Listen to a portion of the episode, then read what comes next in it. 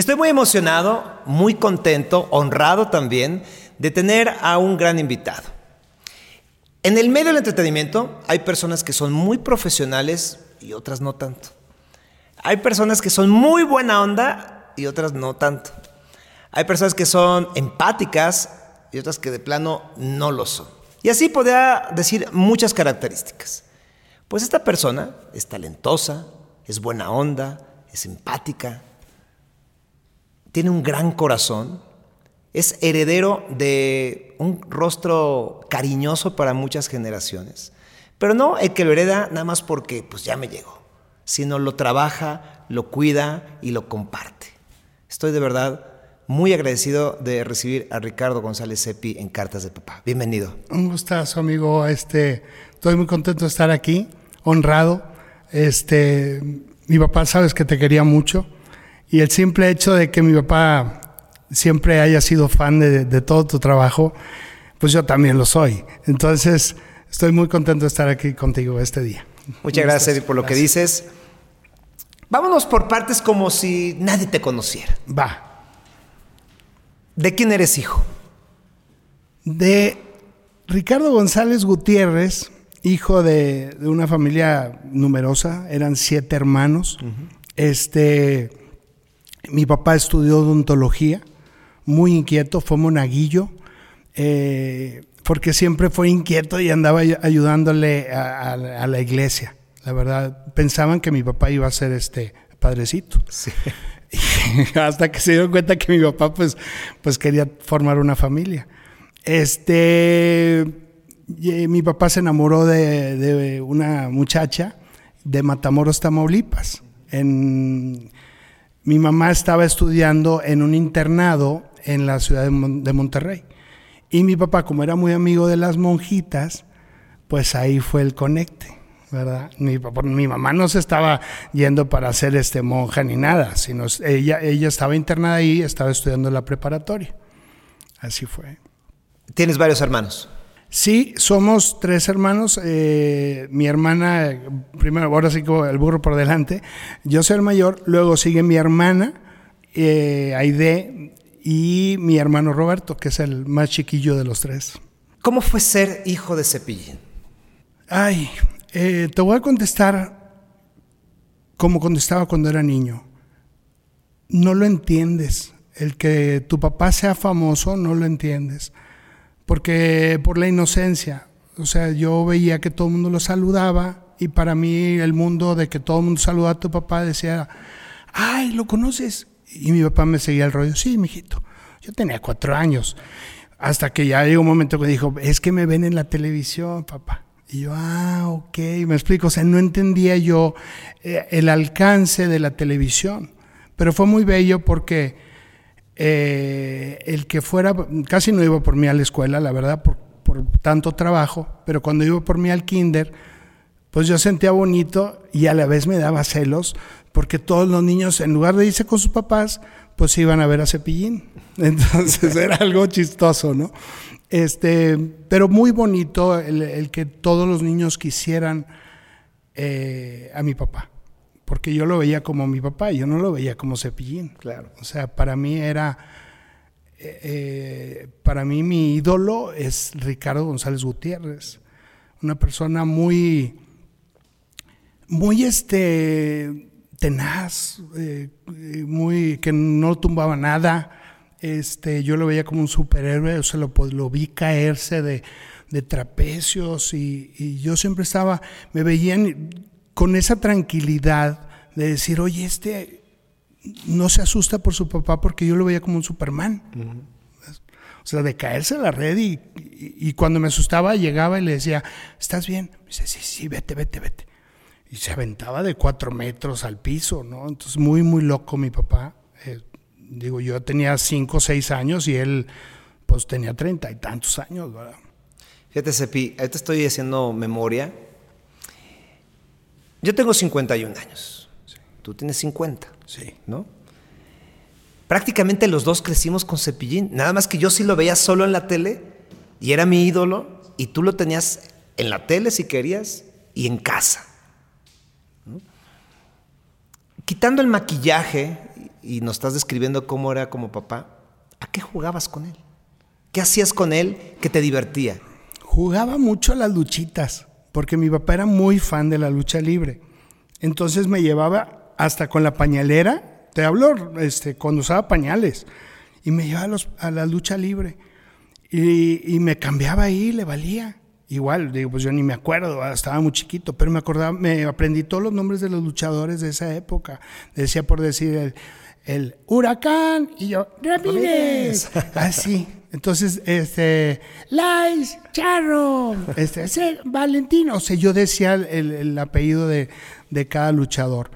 Jugaba lucha libre con él hasta que un día me dijo, ya, ya, ya, ya. O sea, por mi peso, porque fui creciendo, este, echamos llaves, jugamos ahí la cama muy, muy divertido era, era él, porque él era un niñote. O sea, toda la vida fue un niñote y eso, y eso era muy padre. Sí lo extrañé mucho, cinco años, que lo vi poco ¿Por, el exceso de trabajo. O sea, mi papá grababa programas todos los días y llegaba el fin de semana, se iba de gira. Entonces sí tenía un arreglo con mi mamá a mis cinco años de decirle, mami, te lo prometo que sí me voy a levantar a ver a, la escuela, pero déjame darle un beso. Así le decía, mínimo déjame darle un beso. Y ya me daba chance, los, saludaba y ya me dormía. Porque mi papá pues sí llegaba muy tarde a la casa. De ese, de ese periodo y de otros momentos en la vida, ¿qué te faltó de vivir con tu papá? ¿O, en, qué, en qué momentos lo, extrañaste más? Él, él sentía, en, en general sentía que nos debía algo y yo le dije que no, me debía nada ni a él ni a mis hermanos, porque él era muy entregado. Él, él inventó como lo de, eh, ¿cómo le llaman? La Alicia del País de las Maravillas, el tu no cumpleaños. O sea, mi papá llegaba y decía, oye, este, hoy cumples años. Yo, no, papá, yo cumplo en julio. Hoy puedo, hoy cumples años. Y entonces inventaba la fiesta al instante y nos hacía todo un parrandón. Entonces, este, no, no extraño nada y se lo dije, tú no, tú no nos debes nada.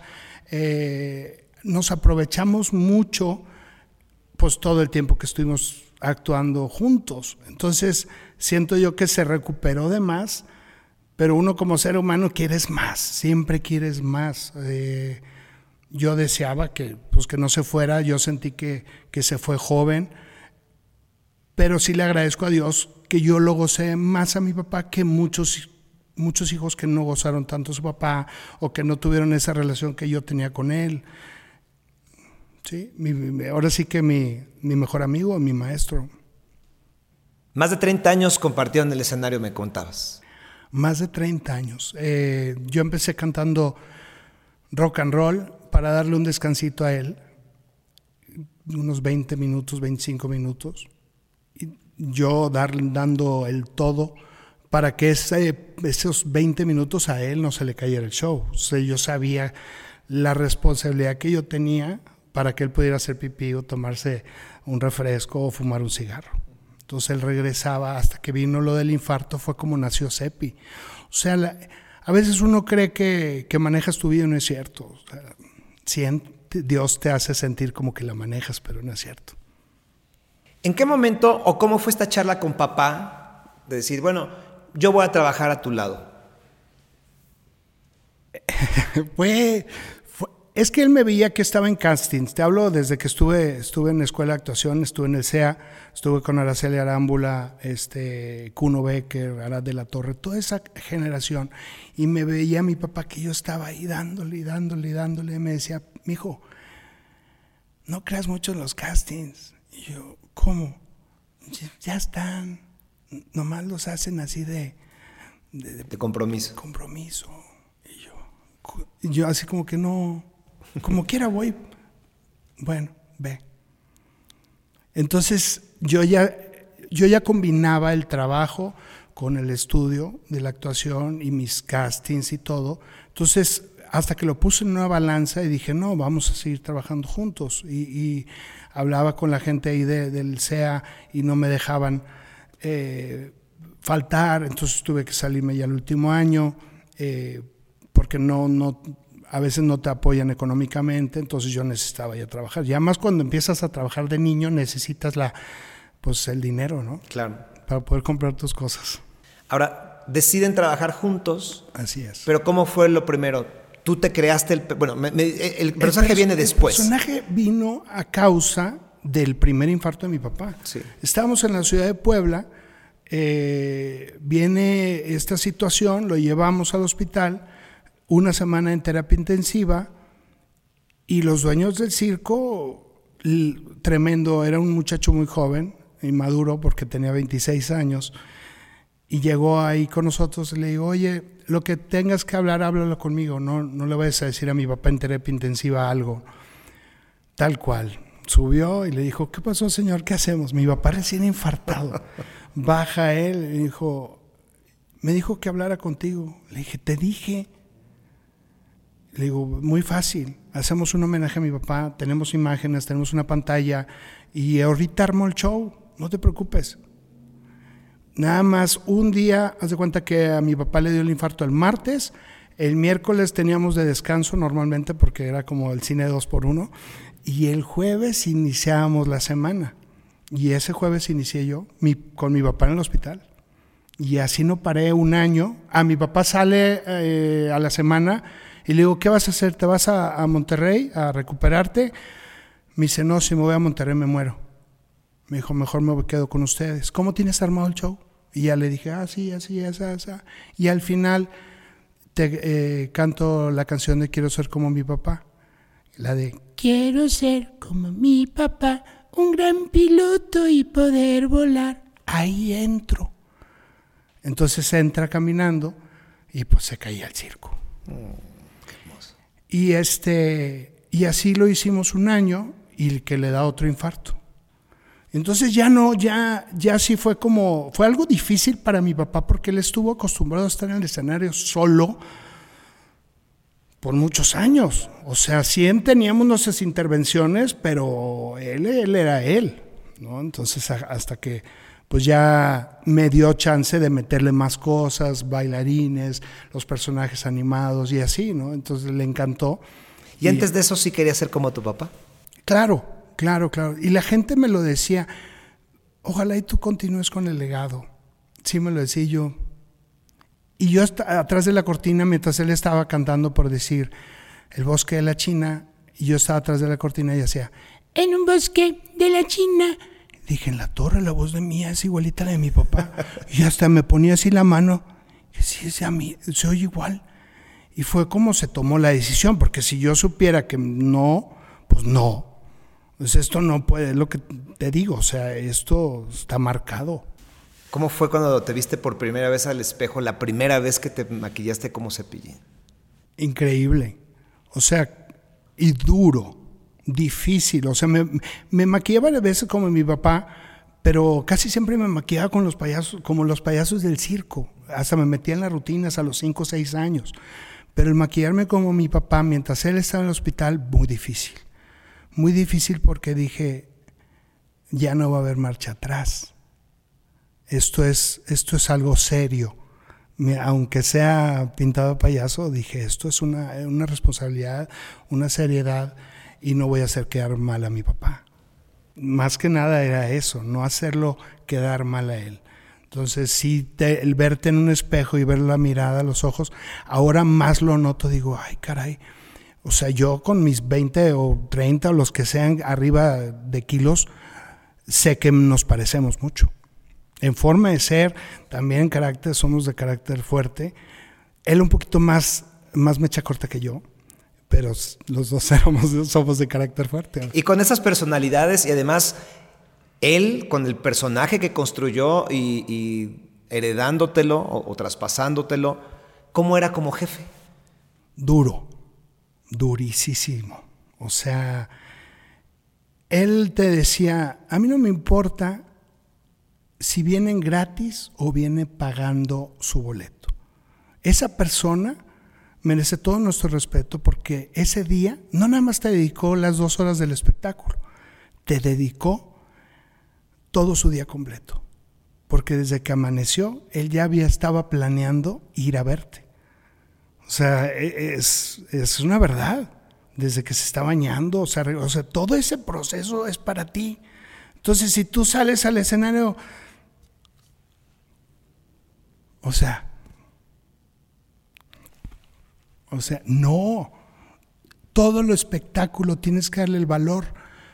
No importa si al Madison Square Garden. O sea... Una carpa en cualquier municipio. Exacto. Así lo decía mi papá y es una gran verdad. Todo evento es muy importante. Tienes que darte al máximo. Eh, yo lo comenté y hice caras de ya sabes, porque no importa que actúes en el Auditorio Nacional o que actúes en Toluca. Claro. Date, porque esa misma, es la misma gente la que paga el boleto para irte a ver al auditorio o ir a verte a, al, ¿cómo se llama? al estadio de béisbol. Es la misma raza. Porque tiene ganas de verte. Eso no importa el que tenga alfombra o no tenga alfombra. ¿Sí me explico? Hace rato decías que, sientes que tu papá murió joven, 75 años, ¿no? Sí, más o menos. Sí, digo, me lo dejó de más porque ya, ya tenía como tres infartos. no, no, no había sido algo fácil. Fumó 40 años mi papá. Y yo, la verdad, pues como hijo sí le dije, y me dijo, bueno, ya, este, este, no, no había manera de convencerlo que dejara el cigarro. Entonces, hasta que tuvo su primer infarto, ahí dejó el cigarro decisión propia. ¿Por qué? Porque pues quieres ver a los, a los nietos crecer. Eso es la verdad, ya no por nosotros, realmente ya es por los nietos. ¿Y cómo era como abuelo? Una vez te voy a platicar una anécdota. En 1987 estábamos haciendo un programa especial en un circo. Y esa vez se voló la barda. Montó un avestruz se subió un péndulo, se metió adentro del globo de la muerte con las motos, se subió al, este, al trapecio, se hizo todo. Y cuando nos subimos al carro, íbamos en camino, iba manejando, y yo voy atrás de él y le agarro la cabeza. Y se suelta llorando mi papá y me dice, discúlpame si no, no he sido el mejor papá, pero permítemelo pagártelo con tus hijos y ser el mejor abuelo. Y claro que lo fue. Eh, eso lo tengo muy presente, muy, muy presente. Eh, fue un momento como, porque es raro que tú como hijo le agarres la cabeza a tu papá así, ¿no? O sea, casi siempre uno como papá le agarra la cabeza a los hijos de decir, aquí estoy. Y así le hice yo y y le removía a él los sentimientos. Y ya que estamos hablando de los nietos de Cepillín, ¿de quién eres papá? Yo soy papá de dos muchachos bien, bien buenos. No es porque sea su, papá. Eh, de Eddie, el menor de 16 años, y el mayor Ricardo González. Eh, Ricardo González Riojas y Eduardo Manuel González Riojas. Eh, son chavos que sí les tocó algo de su abuelito, más no lo más fuerte, como mi hermano Roberto no le tocó la cúspide de su carrera, ¿no? Eh, ahora, entonces ellos son unos chavos bien entregados, les gusta mucho el arte, los dos están estudiando, uno prepa, el otro está estudiando diseño gráfico, especializando, especializándose en animación 3D y qué bien bonito, ¿no? Y con mucho talento artístico, tienen ya su estudio de audio adentro de su recámara. Ya cuando haces eso es que, pues es que lo traes, ¿no? No hay más. ¿En qué momento de tu vida llega tu primer hijo? Ricardo, en este caso. Sí, este, eh, pues el 2000, hace muchos años, pues tiene 19 años el mayor, este, fue algo hermoso, sí, habíamos perdido ahí dos, dos chavitos, o sea que no, no, se, no se dieron.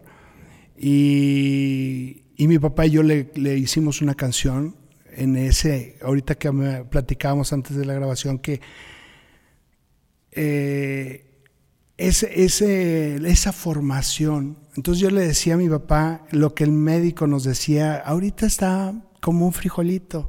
Entonces hicimos una canción eh, de acuerdo a la gestación que rara vez se le hace algo a alguien que aún no nace, ¿no? Entonces fue un ¿Recuerdas parte de esa canción? Sí. Al cumplir un mes era tan chiquito que mi cuerpo eh, como un frijolito y cumplir los dos y cumplir los tres. Este baby creció y creció moviendo mis brazos, también mis manitas, moviendo mis pies, dando pataditas y cumplir los siete, los ocho y los nueve. A los nueve este baby nació. sí. Es increíble cómo llega el alma de Cepillín. ¿Verdad? De hecho, que está aquí. Sí, está, aquí está. Y él me lo decía siempre, me dice, yo el día que me vaya, cambias nada más de estado físico. Y ahora lo siento más que como si estuviera físicamente aquí, increíble, o sea, lo siento en mis poros. Cuando canto las mañanitas me, se me eriza la piel de, los brazos, digo, wow, qué increíble. Yo no creía en ese rollo, ¿eh? O sea, yo cuando escuchaba, mi papá le decía a la gente, pero nadie te lo va a quitar de los poros de la piel. Y ahora que ya no lo tengo físicamente, digo, wow, sí es cierto, sí es real. Yo perdí a mi papá hace muchos más años que tú, al tuyo, y siempre digo que el dolor está ahí, solo te acostumbras a vivir con él. Ya cumplió dos años. Sí. ¿Cómo llevas ese dolor? Hmm. Eh, no es fácil por la carrera que llevamos. O sea, eh, a veces mucha gente me dice, este, tú quieres sobrepasar a tu papá o quieres este, eh, ocupar su espacio. Y digo, no, no, no, no estás, no estás viendo la, mi idea, ¿no? Mi idea es que, que Cepillín se mantenga vigente por, por, por la familia. Eso es todo. Entonces, este, ay, perdóname, ¿cuál era la pregunta? Ya me, yo me... ¿Cómo, ¿Cómo, llevas el, el dolor a, más de dos años? El dolor duro, o sea, híjole, ¿cómo te puedo decir?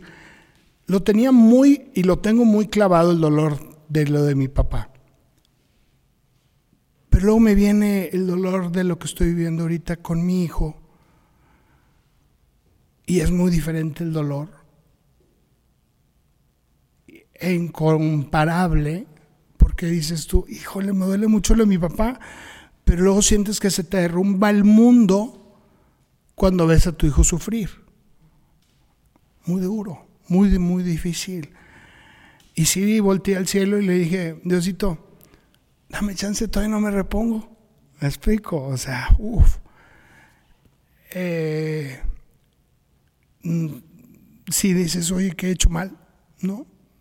Si hemos tratado de dar lo máximo para todo el mundo, dar alegría, pero no tratas de no herir, no dañar a nadie, ¿no? Pero, y también dices, pues mi hijo no se lo merece, ¿no? Sí, mejor dámelo a mí, o sea, ese, golpe dámelo a mí, ¿no? Y mi papá era de esos. Si a mí, a mi familia no me la toques. Si hay algo mejor, yo recibo los guamazos, mi papá decía. Y vaya que los recibió. Muy fuerte, una persona muy fuerte. Entonces ahora, pues siempre tienes la fe de que mi hijo va, va a pasar por esto. Y y, las, y la actitud y las ganas de él es la que más me sorprende, que es el que me da también a mí energía. Pero es duro, duro, duro de decir, ¿cómo le hago para, para animarlo a él, animar a mi esposa, animar a mi otro hijo y seguir trabajando? Salía al escenario roto. Roto, roto, roto, roto. O sea, yo, sentí, yo pensaba que era un dolor lo más fuerte que... Eh, falleció mi papá y yo ya estaba actuando. O sea, entrevistas, estuve con, contigo y luego, luego yo empecé gira y llorando en el espectáculo. Y luego me viene esto, dije yo, la, o sea, ya, ya no quiero, ya no, ya me rindo. Te sigo en redes, sigo a tus hijos y lo que tú dices, la fortaleza de, de Eddie y la empatía de toda la familia Muégano que los hemos visto que entran a una quimioterapia, salen todos juntos en la quimioterapia y eso, eso hay que resaltarlo. Cuéntanos cómo fue este diagnóstico, cómo se enteraron. muy raro, porque ya todo piensas que es COVID o es gripa. Entonces mi hijo aproximadamente en noviembre, a finales de octubre, empezó con una tos. Y pues, ¿qué haces? Lo típico, ¿no? Antes de ir al médico, dale un jarabito. Compras el jarabito y, y, veíamos que no, no cedía. Llega diciembre y este y mi mamá tiene un no un departamento, tiene como un trailer casa en Acapulco. Dijimos, vamos a Acapulco y a lo mejor con el nivel de mar se le calma esa tos. Y no fue así. Seguía incrementando y él jugando básquetbol allá, pues se cansaba de más. Tuve un show como en a mediados de diciembre y me dijo, papi, me cansé de más. Le dije, a lo mejor porque teníamos rato de no hacer. Y fue un show de hora y media. Pero bueno, entonces estábamos en Acapulco. Al día 4 o 5 de enero dijimos, pues vámonos y vamos con un médico. Eh, fuimos a un doctor de, una farmacia y dijo, ¿sabes qué? Trae un, pulmón colapsado. Nosotros, ¿qué? Qué miedo sabes que hay que nebulizar a tu hijo dos, tres días, regresas y vemos cómo va. Pues a los dos, tres días seguía igual. A ver otros dos, tres días con algo más fuerte, igual. Hasta que dijo el doctor, ¿sabes qué? Hay que llevarlo con un neumólogo, sácale una placa, sacamos la placa y ya, ya nos fueron encaminando hasta que dijeron, oye, tiene un tumor de 16 centímetros por 13, que empezó en el mediastino empujando el pulmón derecho, que lo colapsó. O sea, es como una membranita nada más el pulmón. Uno cree que es más fuerte y no. Si hay algo, se, se contrae, haz de cuenta. Eh, ya casi no respiraba, no comía, comía muy poco, porque la tráquea prácticamente la tenía cerrada. Cuando lo vieron en el hospital ABC me dijo el doctor, no sé cómo está parado tu hijo. Cualquiera de nosotros estaría encamado. Dijo, vamos a hacerle, a ver qué tipo de, cáncer es. Dijo, yo siento que es un, cáncer que puede, puede tratarse, puede ser curable. Y, este, y empezamos desde el 8 de febrero hasta la fecha. ¿Y de dónde saca fuerza Eddie? Porque está su papá, está su hermano, está toda la familia, está idea que también es aquí nosotros, tu, hermana, pero yo lo veo y, nos da una lección cada vez que entra al hospital o sale del mismo. Sí, Eddie es como, lo toma como si fuera a, una tienda de departamental, como entrada por salida. Increíble, no lo sé. Eh, yo sé que lo toma con seriedad, pero con una madurez increíble. O sea, este niño parece ya de veintitantos, treinta años, una persona muy madura y es el que nos da energía a todos, la verdad. O sea, para mí fue muy difícil. Ahora me tuve que ir a la feria, al Teatro del Pueblo, y luego fui a San Luis Potosí y, y mi esposa y mi hijo en el hospital, ¿no? Entonces, pero él como si nada, y haciendo yo las videoconferencias donde andaba. ¿Qué pasó? Ah, ¿qué ando? Bien. ¿Cómo te sientes? Bien. Hasta el cuarto, quinto día, eh, pues me siento atropellado. Así nomás me dice Eddie. Pues lógico, ya la comida ahorita no me sabe, este, así. Tengo un poquito de náuseas, pero casi él siempre le preguntas, ¿cómo estás? Me dice, bien. Y desde el principio no podía respirar, y dice, ¿cómo estás? Bien. O sea, el chip que él trae es bien. Y eso es súper importante en cualquier enfermedad. Siempre que hay una, una preocupación de este tamaño, mueve a toda la familia. Y en este caso tú tienes dos hijos. Aparte de que tienes que cuidar el trabajo, no te puedes olvidar de, de Ricardo, ¿no? Que toda la atención ahorita está en Eddie. ¿Cómo haces eso? ¿O cómo lo has trabajado? ¿O a qué acuerdos han llegado? Con, con Richie fue el primero que se enteró, ¿eh? Ricardo III fue el primero que se enteró. Le dije, papá, todavía sin estar yo muy seguro. Dije, se me hace que tu, tu hermano tiene cáncer. Y se arrancó llorando. Digo, papá, eh, necesitamos estar unidos en esto. Eh, y para mí fue difícil decirle, pero ahora sí que a él tenía que yo decírselo para que también apoyara a su hermano. Eh, yo creo que el que estaba, el que está pasando por la enfermedad es el primero que sabe que, que algo no está bien. No está bien. Eh, este, de repente, pues trata de llamar un poquito la atención, lógico, porque toda la atención está en Eddie. Pero también Ricardo es una persona muy madura que, e inquieta, que también no deja de hacer cosas, pero sí estamos. Yo siento que esta enfermedad si éramos unidos, ahora somos más unidos. O sea, y siento que Ricardo ha madurado más por esta situación. Te hace crecer, aunque no quieras. A mí me dolió mucho también por mi mamá. Me decía mi hermana, es que me duermo con ella. Mi hermana vivía en Monterrey. Desde que pasó esto, mi, se vino mi hermana para acá y estaba llore y llore por su nieto. ¿no? Y eso a mí me duele en el alma, ¿no? mi mamá ha sido una buena persona, entonces dices, está sufriendo ahorita todavía por mi papá, y luego viene lo del nieto. Oye, espérame, cuando crees que los abuelos pues no deberían de estar sufriendo por los nietos, o uno, como papá siempre dicen, oye, pues eh, los hijos pues son los que te van a, a decir bye, ¿no? No, no, no que veas esa posibilidad, porque claro que te pasa por la mente que, que, pues te puede derrotar esto, ¿no? ¿Te acuerdas que tu mamá está sufriendo por su nieto, pero también por ti, su hijo? Sí, no me lo dice, pero sí, claro. Ahí está conmigo, ahí está pegada. Así es, es un dolor indescriptible para ella. No tratamos de no abordarlo mucho, porque pues nos vamos a herir.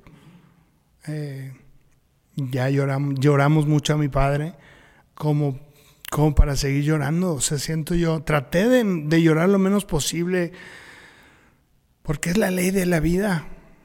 El, ese, siguiente paso es la ley de la vida y no podemos hacer nada al respecto. Pero como te lo decía hace rato, o sea, uno como ser humano siempre, siempre quieres gozar más a, a tu papá o a tus hijos, o sea, lógico. Y ahorita veo a mi hijo el que me diga a mí el doctor, en diciembre vas a pasar una feliz Navidad. Digo, ay. Así va a ser. Ojalá. Así va a ser. Tu papá te dijo que te iba a pagar ese tiempo que no estuvo contigo con sus nietos y lamentablemente se fue muy pronto respecto a ese dicho.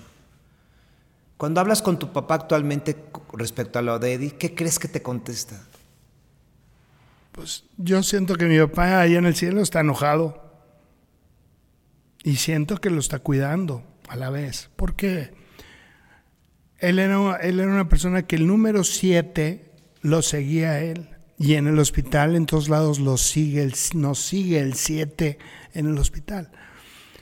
Tienes que estar muy atento para ese tipo de cosas para que digas, ah, mira, cuando te dan un locker y es el número 7 o la habitación con algo del 7, o sea, dices tú, qué onda, ¿no? O estar yo viendo la tele en la sala y, y que oigo un toquido y ves a tu perrito que va hacia la puerta y hace y no, no ladra, cuando siempre ladra, y llega mi esposa, yo tengo una camarita tipo web afuera, y me dice, oye, eh, me registró un movimiento la, la cámara. Le digo, sí, yo oí que tocaron, pero me asomé y no, no era nadie. Entonces ya le dije, pues yo escuché el toquido que hacía mi papá, que le, hacía él con los, él tenía muy marcados sus, sus dedos. Le dije, tocó, y fue el perro a, a, acercarse y dije, pues era mi papá. O sea, cuando en esa casa no había un sonido en lo más mínimo, o sea, nada de que eh, fantasmas ni nada de eso, ¿no? Entonces, de alguna manera eh, sientes que mm, te hace sentir que ahí está, ¿no? Sí. Y seguro está. Sí, claro. Me llama la atención que digas enojado. Enojado porque no se lo merece Eddie, ¿no? Exacto, enojado porque no se lo merece Eddie, estar hablando con, hablando hasta donde más pueda para decirle, oye, echen la mano a Eddie. O sea, ayúdenmelo a Eddie. Y, y a Eddie yo me da tranquilidad el verlo como lo mencionas, con toda la actitud, con toda la energía, con toda la fuerza. Dices tú, ahí va. Y, ya no es el Eddie que vi hace cinco o seis meses que estaba muy mal, ¿no? Ya tiene su color rosita, este, él, tenía la fe de no perder el cabello. Le digo, papá, yo se lo dije desde el principio, le digo, mi hijo, es normal, la quimioterapia es muy fuerte. ¿Tú también te cortaste el cabello? Me lo corté eh, para que él se, no se sintiera abandonado, ni se sintiera que no, que no estaba yo con él, que el cabello es lo de menos. No, no, ni te hace más ni menos. Digo, acostumbrado a tener el pelo largo con, con, esto, con este tipo de trabajo, pero no importa. Primero está él y la gente lo entiende, ¿no? O sea, no pasa nada. ¿Qué compromisos has hecho con el cielo que vas a tener que cumplir cuando Eddie se recupere? Pues ser, ser mejor persona. O sea, si lo he sido, siento eh, ser mejor con mi, toda mi familia en general. Sea, mi, mi mamá con mi hermana. Mi hermana me ayudó mucho para, para encontrar a los médicos indicados y yo no estar cerrado porque yo estaba viéndolos con otros médicos, otro lo quería abrir, que dicen que es lo peor que puedes hacer porque se, se puede expandir, se expande eso. Entonces yo estoy agradecido ah, con todo lo que da con mi hermana que aquí está y, y me hace sentirme muy bien y que no estoy solo, pero qué, qué compromiso es darle lo máximo lo que pueda yo con ellos y con mi esposa, este, pues ser, ser, ser más cálido, ser más, porque sí me, me, regañan que nada más ando pensando en el trabajo, pero es que yo no lo pienso como trabajo, lo pienso como un, como una alegría nada más. el, el dar alegría a la gente es para mí lo máximo como lo veía mi papá. O sea, para nosotros no es un trabajo, es, es, es dar amor. Eso es todo. ¿Cómo está tu esposa? Eh, muy es muy fuerte, no sé cómo le hace también. Yo trato de darle fuerza, pero, pero ella también me ha enseñado a lo que es ser fuerte. Destrozada, está destrozada y, y a mí me duele mucho porque si, si a uno como papá duele, dicen que el dolor de una madre ni comparación. Entonces es muy duro para ella. Ojalá y, y, Diosito le dé esa alegría de ver sano a, a, su hijo. Todos apostamos a que va a ser así. Sí, sí, sí. Porque a final de cuentas es lo único que nos queda. Exacto. Es este nos queda estar juntos, nos queda no, no pensar, siempre uno piensa y se pone a, pensar puras tonteras, ay, quiero esto para comprarme esto, ay, quiero esto para vivir, o sea, y no te pones a pensar que lo que tienes ahorita es lo más valioso, lo más valioso es estar juntos. Y yo, gracias a mi padre, yo viví todo. Ahora quiero hacerlo para que ellos vivan lo que, lo que yo viví. ¿Sí me explico? Eso es todo. Es este. A mí me dice mi esposa, sí, por eso tú ya lo viviste todo. Sí, le digo, por eso, pero ahora les toca a ellos. Y sí, es cierto. Es una gran realidad, una gran verdad. Ahora me, me siento contento porque hace unos días me dijo alguien, ¿quieres ir a dar un show en Disneyland? Y yo, wow y eso lo vivió mi papá hace muchos años. Entonces que ahora me toque a mí dar un show en Disneyland o en lugares que él fue, pues eh, para mí es una gran satisfacción para que lo vivan mis hijos, ¿no? Eh, son satisfacciones nada más, pero, pero, pero eh, lo más importante es la familia. Sepi, antes de terminar la plática tengo dos cosas. La primera es, Hay mucha gente, este, este espacio no se trata de, de, orientar, porque no somos pedagogos, no somos médicos, no somos psicólogos, solamente somos papás. Así es. Pero hay muchas personas que han vivido esto, han vivido un duelo como el que tú has vivido con tu papá, están viviendo algo como lo que tú estás viendo con Eddie. O más duro que o lo más que duro yo estoy también. viviendo, ¿sí? ¿sí? Pero sí de pronto al escuchar a alguien que vivió o vive ese dolor, ayuda. ¿Tú qué le dirías a esa mamá o a ese papá que ahorita está teniendo un diagnóstico así? ¿Dónde, dónde puedes encontrar luz en esa parte? Pues yo, yo les aconsejo que, que no se derroten, que no se derrumben y que no se pongan a pensar en el futuro, pónganse a pensar en el presente. Como el alcohólico anónimo que dice solo por hoy, gocen el día de hoy. No se pongan a pensar en qué voy a hacer en cinco años. Gócenlo este momento y gocen a su hijo o a su hija, quien esté pasando por eso, este, que es muy valioso ese tiempo. ¿Me explico? O sea, ese momento es muy valioso. Entonces, ya Dios dirá qué va a pasar. Pero por eso no se pueden a pensar, ay, que mi hijo llegue a, los 80. Y, no, no, tú ya ni vas a estar.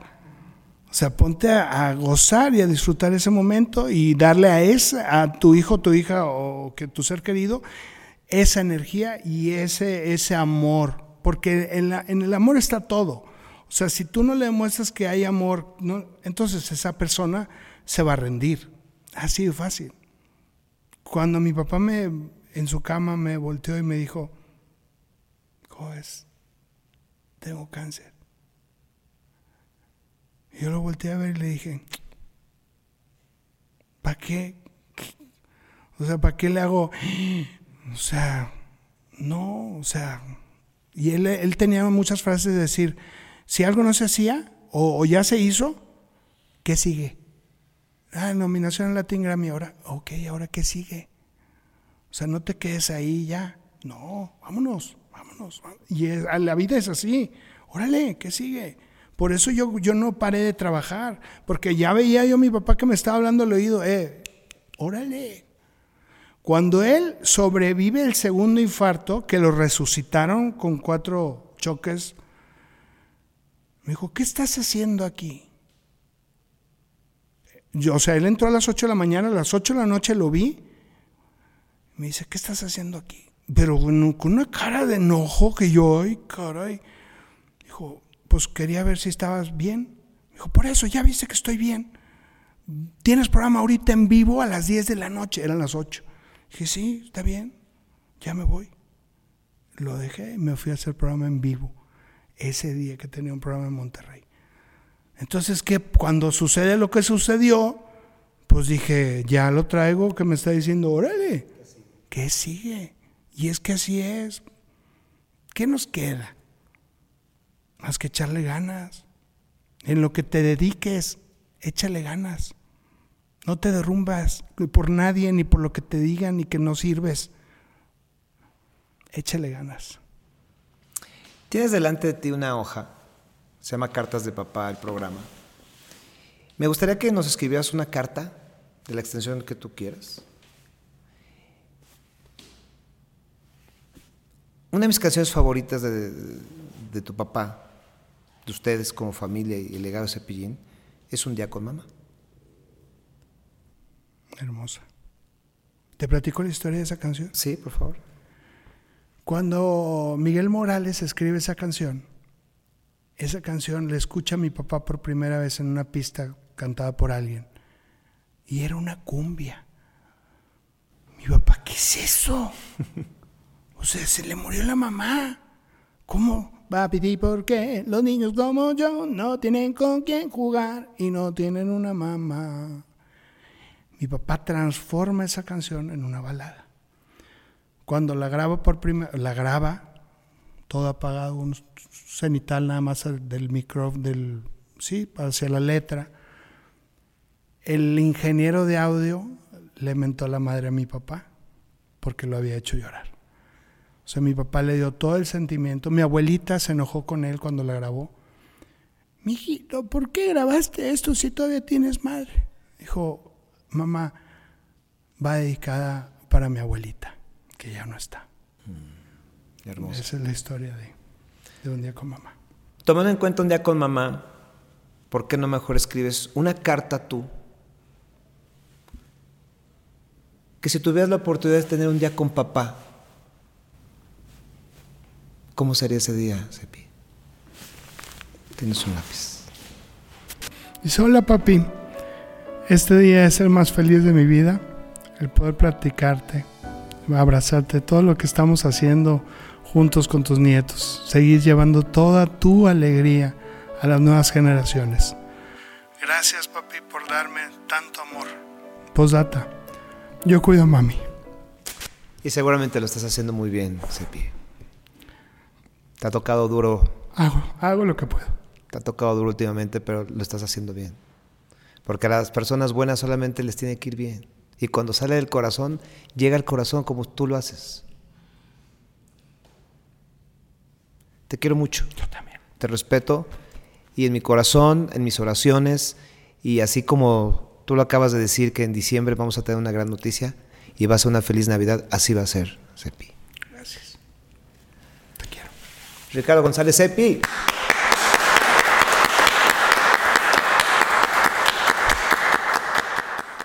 A los nueve años de edad, yo tenía un sobrepeso importante.